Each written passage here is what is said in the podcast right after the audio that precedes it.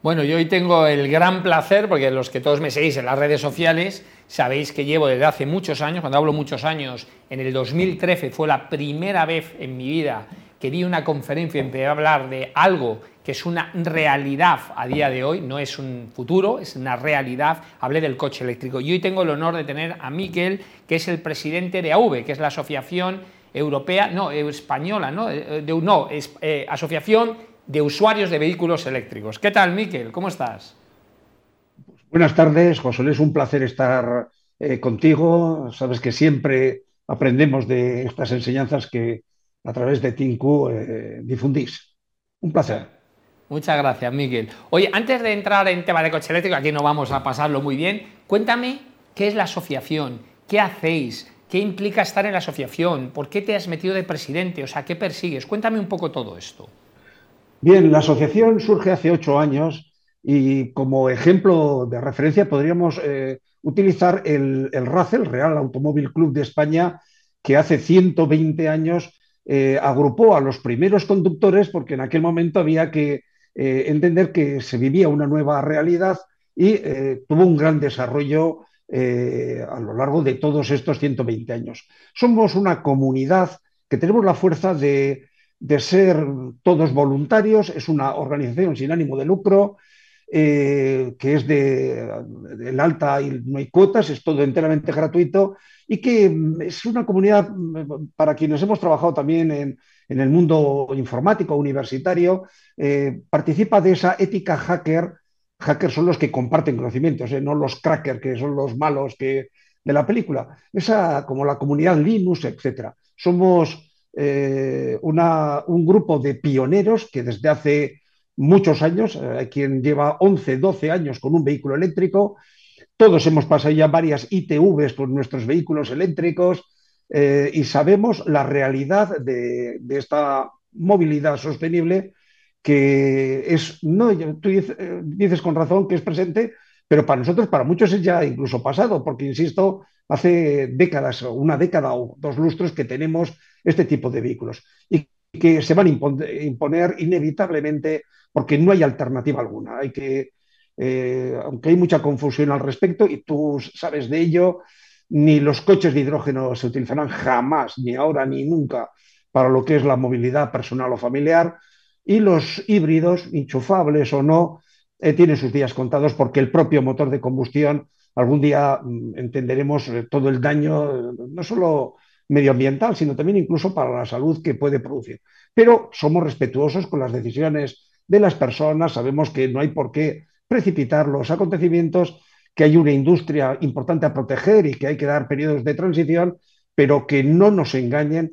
Y AV lo que hace es informar a potenciales compradores de vehículos eléctricos de la realidad de ese modelo, de esa marca, de quien lo atiende en, una región de España o en una comunidad autónoma y habla desde esa neutralidad tecnológica, política, eh, digamos, eh, social, de forma que somos los mejores eh, prescriptores. Y por eso recomendamos acudir a, a v.org para, para tener esta información de primera mano. Y organizamos muy frecuentemente eventos, hemos, hemos estado en prácticamente todas las comunidades autónomas, eh, y tenemos muchos encuentros donde la gente se asombra de ver lo que es un vehículo eléctrico. Y es eso a lo que animamos, a probarlo, a pedir en un concesionario y probarlo un día o dos. Y entonces caen todas estas falsedades que, en fin, es, es imposible estar desmintiéndolas de un modo continuado compartir una reflexión contigo que es una experiencia personal. Fíjate, es curioso, ¿no? La gente cuando quiere comprar en Amazon, ¿qué es lo primero que va a ver? Los reviews de la gente, que es lógico. Una plataforma abierta y la gente dice realmente lo que piensa. Ha comprado algo y lo dice. Va a comer a un sitio, va al tenedor y busca las opiniones. Va a un espectáculo, mira las opiniones, mira la valoración.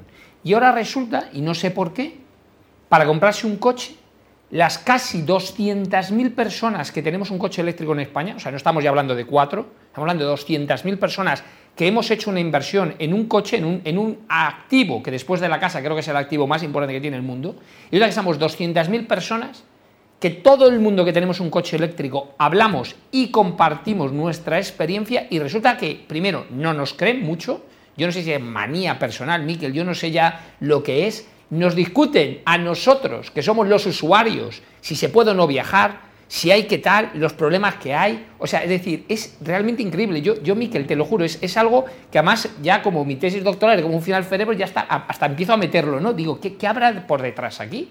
O sea, ¿tú cómo lo ves esto? ¿Por qué crees que no nos hacen caso? Lo explicas muy bien, es ese sesgo de autoafirmación.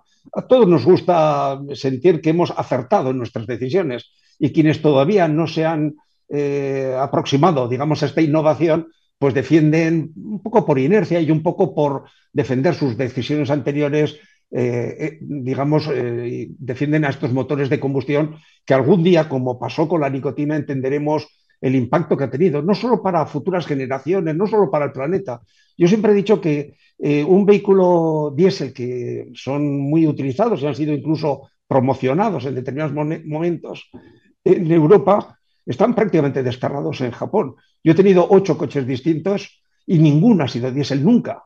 Es decir, que hay razones que algún día lo entendemos bien, pero eh, ¿por, qué, eh, ¿por qué existe esa resistencia? Pues en parte porque hay quien todavía no puede optar y para eso animamos a que cada vez hay más gama de modelos, cada vez son más asequibles. Las ayudas, aunque podrían estar gestionadas mejor, son importantes en España y existe un mercado de segunda mano que es algo eh, importante y, lo cierto es que en, este momento la mejor prueba es que los, y hacemos estudios muy importantes con nuestros usuarios, 6.000 personas incluso en este momento, eh, nuestro mayor patrimonio es el conocimiento y experiencia de vida, como decías, de estas personas, demuestran que nadie que ha comprado un, vehículo eléctrico puro eh, vuelve a comprar nunca ni, ni alquilar, si es posible, un vehículo que tenga motores de combustión. Es decir, eso indica algo.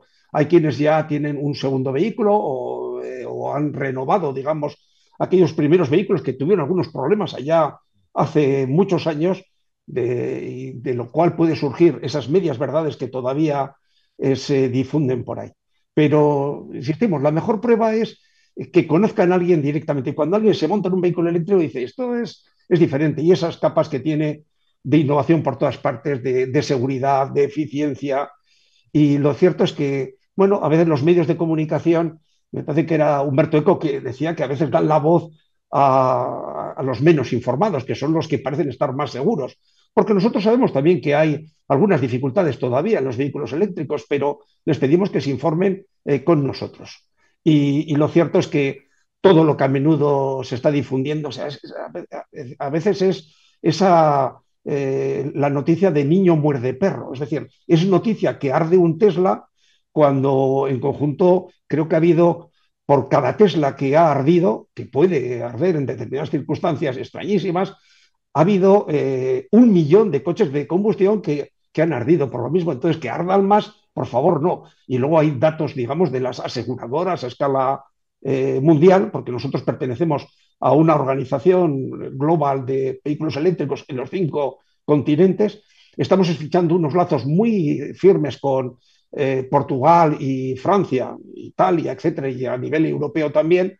Y todos estos datos son, les dan enteramente la vuelta. Y no, no sigo desmintiendo mitos, sino que para ello, y perdona que hable un poco de este evento al que tú, en el que tú serás uno de los principales ponentes, en Bilbao, a finales, en este último fin de semana, de viernes a lunes, eh, hacemos un encuentro de AV con la ingeniería.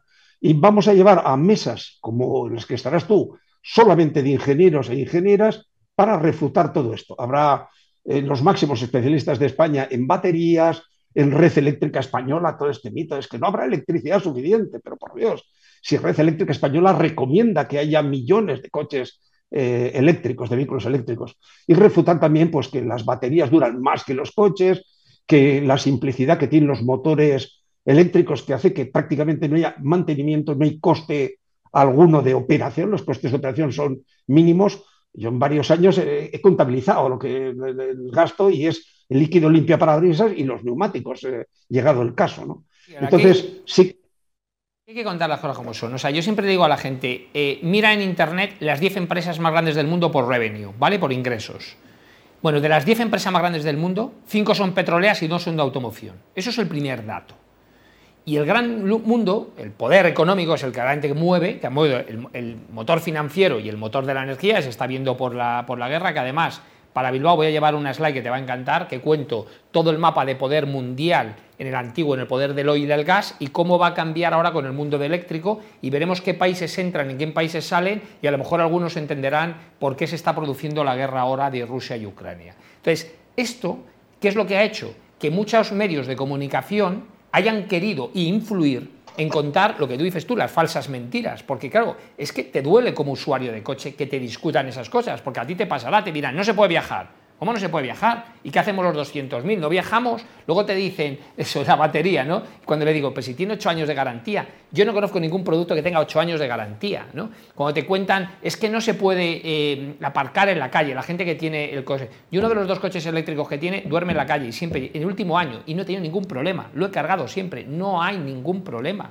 O sea, es decir, todas esas cosas que nos cuentan te duelen porque sabes que son mentiras y están mal intencionadas. Y además lo que han creado es un revuelo y una mala información en las redes y en todos los lados, que es que no es absurda, porque yo te pasará igual cantidad, me dice, ¿echas algo de menos? Hombre, sí, echo de menos pagar el, litro de aceite a 30 euros el litro, echo de menos ir todos los años a hacer una revisión absurda que me cobraban 600, 800 euros y cada dos o tres años por la obsolescencia programada en los motores, en los turbos y en todo siempre se te averiaba algo, echo de menos ir a la gasolinera, echar gasolina, que me cobran un dinero, ¿no? echo de menos que el coche vibre, porque eso cuando lo sabes, lo que más te llama la atención del coche eléctrico, además hace poco hice una entrevista a una persona que conducía un camión eléctrico y decía, claro, es que yo imagínate que estás en una oficina y todo el día está vibrando tu, asiento, que es tu puesto de conductor y tu tal. Pasa a un sitio que es como el que está sentado ahora, que no vibra y no hace nada. La ausencia de ruido, que sí, te gustará escuchar un motor V8 rugir, que estoy de acuerdo, yo soy ingeniero, a mí también me gustan, pero la suavidad de un coche eléctrico te acostumbras y la ausencia de sonido, eso es imbatible. Lo que dices tú, la gente tiene que probarlo. Y si lo prueba, no vuelva al otro, porque es más caro, es peor, acelera menos, por cierto, a que sí, te pasará a ti cuando cuentas en un coche aceleras, te das cuenta de un motor de explosión o tal, aceleras y dices, ¿qué le pasa al coche que no anda? Porque claro, cuando estamos acostumbrados a un coche eléctrico, aceleras e inmediatamente te entra toda la fuerza, con lo cual tienes una seguridad a la hora de adelantar o moverte que es increíble. Así es, así es. A menudo para salir de este, estas discusiones eh, bizantinas, eh, yo suelo recordar que y quizás no nos crean a los que somos usuarios, que pueden pensar que lo defendemos a ultranza, sino crean ustedes a la bolsa. El valor bursátil de alguna compañía, no voy a citar nombres de ninguna compañía, porque, pero todos sabemos cuál es, la tan criticada, eh, el valor bursátil de esa compañía vendiendo un millón de vehículos al año era superior o equivalente al resto de compañías que vendían 80 veces más eh, unidades. Y si no nos creen a los usuarios, aparte de que pruébenlo por experiencia directa, como dices, las ventajas son todas. Es, eh, un vehículo eléctrico es una lección de física del movimiento, ¿no? La, potencia es instantánea porque hay 20 piezas móviles, no 2.000 piezas móviles que hay en un motor eh, de combustión. Eh, y si no nos creen a nosotros, crean, hace poco habéis hablado también de este chat GPT o a la propia inteligencia artificial que, que reúne información que no siempre es del todo fiable, pero que hace una buena recopilación y pregúntenle ventajas y desventajas de los vehículos eléctricos frente a los de combustión. Y si no nos creen, pregunten a los taxistas que lo están adoptando y crean al resto de Europa, crean a, digamos, no a, los, a, un partido político, a otros, sino crean a las decisiones gubernamentales de Europa. E incluso hay que tenéis una representante, Estela de, de China, crean también a, países que han tenido un desarrollo en investigación inmenso, como es eh, China, y, las decisiones que están adoptando. Y nos preocupa como ciudadanía española y europea, pues eh, el riesgo de nuestra industria, en la que hemos sido, España es el segundo eh, productor después de Alemania. Pero creemos que la respuesta que se está dando de negar la realidad eh, está perjudicando. Y nos ha congratulado mucho ver que la, propia alta dirección de ANFAC parece que a comienzos de este año ya empezó a decir lo que veníamos diciendo desde AV y ocho años, que si España no consume vehículos eléctricos, las decisiones de las multinacionales eh, eh, europeas pues no eh, se ubicarán, digamos, sus fábricas, como en algún momento Bélgica produjo más coches que España, y hay, un verdadero riesgo. Y toda esa resistencia que ha habido, porque es cierto, como tú dices muy bien, que cambian los empleos, pero la tecnología siempre, siempre al final permite una mejor calidad de vida para el conjunto de la humanidad pero quizás se pierdan puestos de trabajo en talleres, porque un motor eléctrico no se repara, es muy pequeño, es muy sencillo, se sustituye llegado al caso. Eh, es verdad que los mantenimientos son nulos, o sea, o es, el coste de operación es, muy, muy eh, bajo y por tanto es verdad que hay una cierta resistencia porque habrá quien lo sufra en este proceso, pero, pero lo peor, la peor decisión es eh, retardarla demasiado.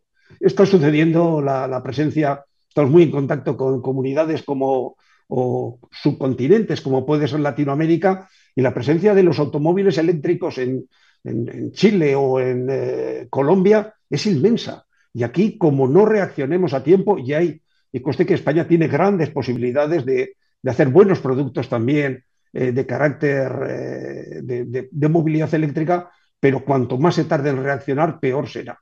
Y España siempre hemos tenido un poco esa mala costumbre de innovar tarde, pero lo cierto es que cuando luego se adopta una decisión, es posible que ganemos luego posiciones. Y, lo cierto es que, eh, aunque en este momento la flota es muy baja, precisamente por, por ello no hay problema de puntos de recarga, aunque hemos de crecer eh, en muchas miles de unidades. Miquel, pues eh, nos vemos.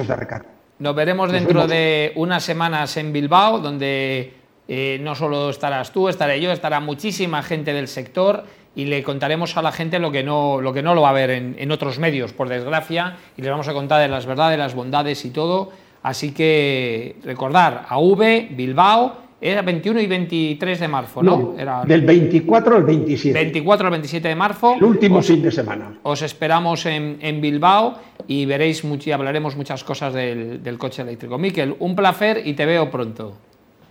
Muchas gracias y saludos a los contertulios.